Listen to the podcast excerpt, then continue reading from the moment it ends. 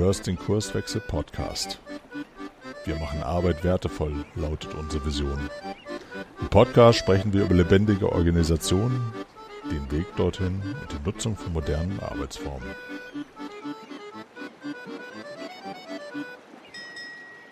Herzlich willkommen in unserem Podcast, lieber Thomas. Stell dich doch gleich am Anfang einmal vor, wer bist du und wo arbeitest du?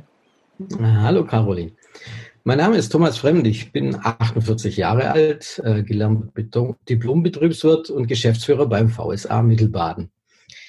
Äh, das VSA Mittelbaden äh, ist vom Evangelischen Verwaltungszweckverband Mittelbaden, ist etwas sperrig, beauftragt als Dienstleister für 74 Kirchengemeinden, drei Kirchenbezirke und 86 Kindertageseinrichtungen mit ca. 3000 Mitarbeitenden zentrale Verwaltungsaufgaben in den Bereichen Finanzen, Personalwesen, Liegenschaften oder sonstige Verwaltungsbereiche wie Datenschutz äh, zu wahrzunehmen. Wir sind 43 Leute und wir schaffen Freiräume für die inhaltliche Arbeit vor Ort. Ja, vielen Dank für deine Einblicke. Und ich habe dich ja eingeladen, hier im Podcast zu sprechen, weil wir zusammengearbeitet haben und ich das ganz spannend finde, wie ihr euch so organisiert. Magst du mal verraten, wie arbeitet ihr im Alltag und auch gerne in Hinblick auf, wie agil oder nicht agil arbeitet ihr so? Spannende Frage. Äh, wir versuchen möglichst wertschöpfend zu arbeiten für unsere Kunden. Und wir befinden uns schon seit geraumer Zeit im Wandel zur agilen Arbeit. Äh, einfach aus dem Aspekt heraus, dass äh, wir merken, wir kommen so, wie wir bisher arbeiten, an unsere Grenzen. Ähm, bei uns ist es aber so, dass wir ähm, das Projektarbeit eher ähm, der kleinere Teil ist, sondern dass wir die klassische operative Linienarbeit haben, wie Personalverwaltung oder Buchhaltung. Und äh, da kann man nicht sagen, so, wir machen jetzt Scrum oder irgendwas ähnliches von heute auf morgen, weil die, diese, diese Konzepte sind doch eher für projekthaftes Arbeiten gedacht, sondern äh, wir nähern uns dem Schritt für Schritt an und sind da eher auf einer Reise zur Agilität hin.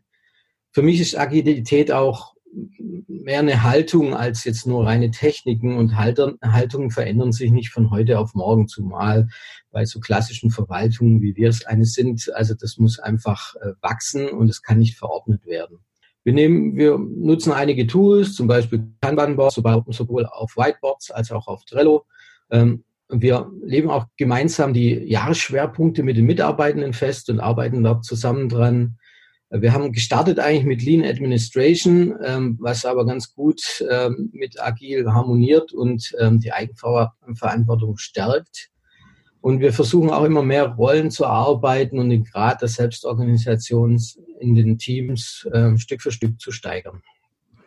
Ja, das klingt total spannend, vor allem, weil ihr so, wie du so schön gesagt hast, so Linienorganisation äh, vorher wart und ja auch Aufgaben habt, die immer wiederkehrend sind. Wie ist denn ja. so ähm, die Annahme von, ja, von eurer Veränderung? Ähm, wie nehmen deine Kollegen und deine Mitarbeiter das so wahr?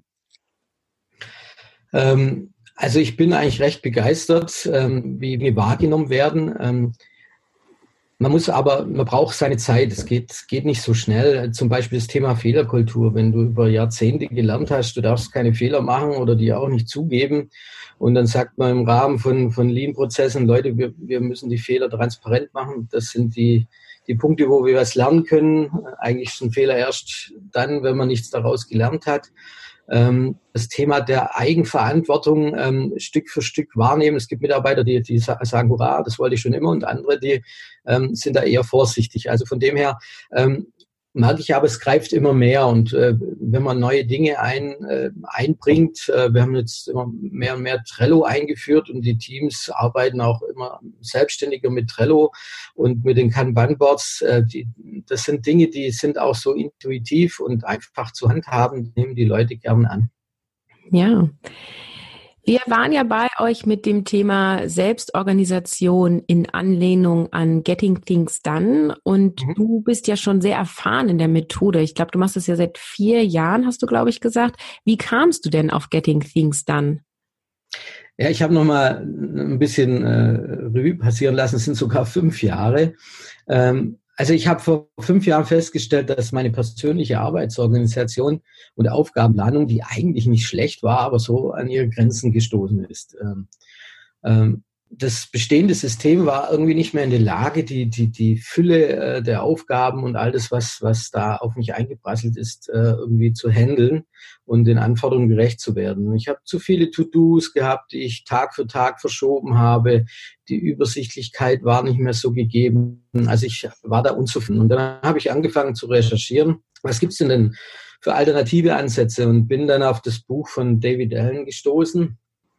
Und ähm, mich hat das System ähm, überzeugt und ich habe es dann von einem Tag auf den anderen konsequent umgesetzt. Und seitdem arbeite ich damit und äh, versuche das immer feinjustieren. Meine Stellvertreterin arbeitet auch schon längere Zeit damit und ähm, ich bin eigentlich soweit ähm, ganz zufrieden damit und ähm, deshalb war es auch die Frage, ob wir das nicht bei uns mal vorstellen.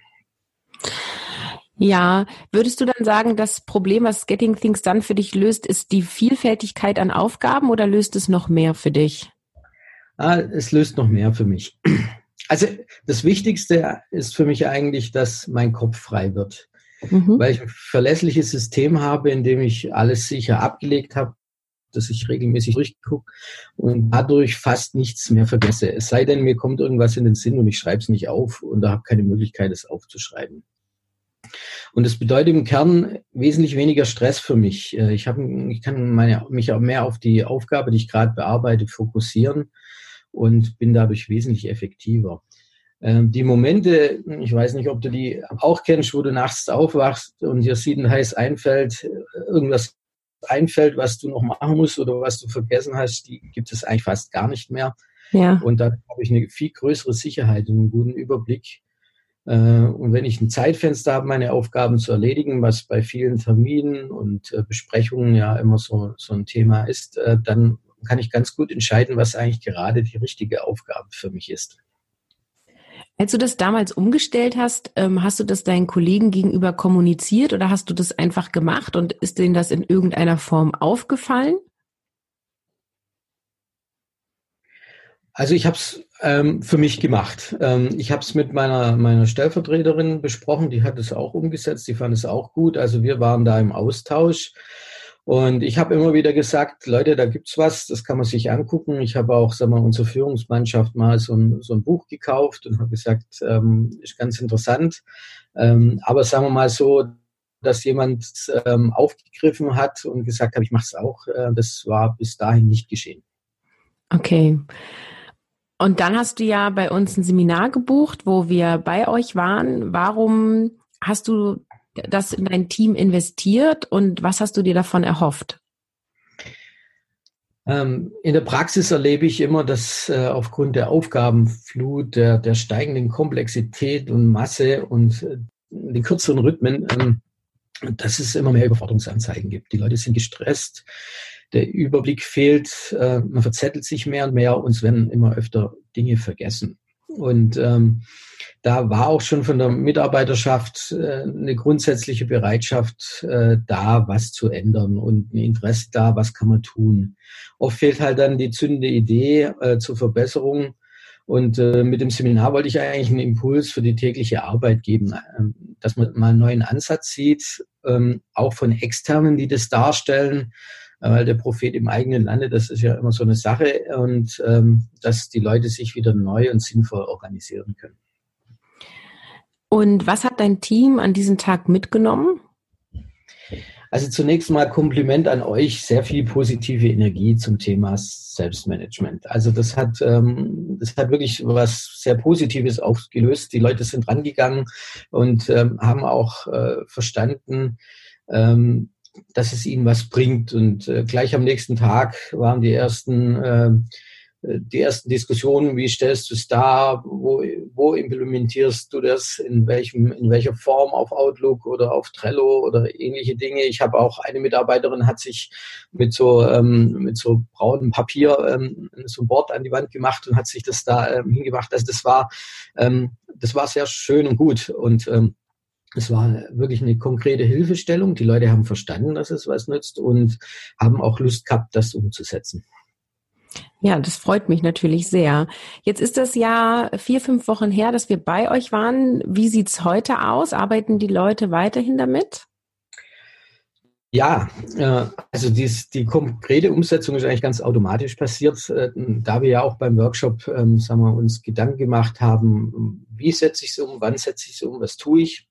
Äh, wir hatten auch schon das erste Reflexionstreffen, wo wir eine kurze Wiederholung gemacht haben. Ähm, ich habe dann im Internet äh, so nette Filmchen gesehen als Zeichentrickfilm, wo wir nochmal die verschiedenen Stufen durchgegangen sind und dann gab es ganz praktische Fragen. Also äh, auch hinsichtlich wiederkehrender Aufgaben gehe ich damit um, wenn ich etwas äh, tagtäglich mache oder das, das ausgestalte.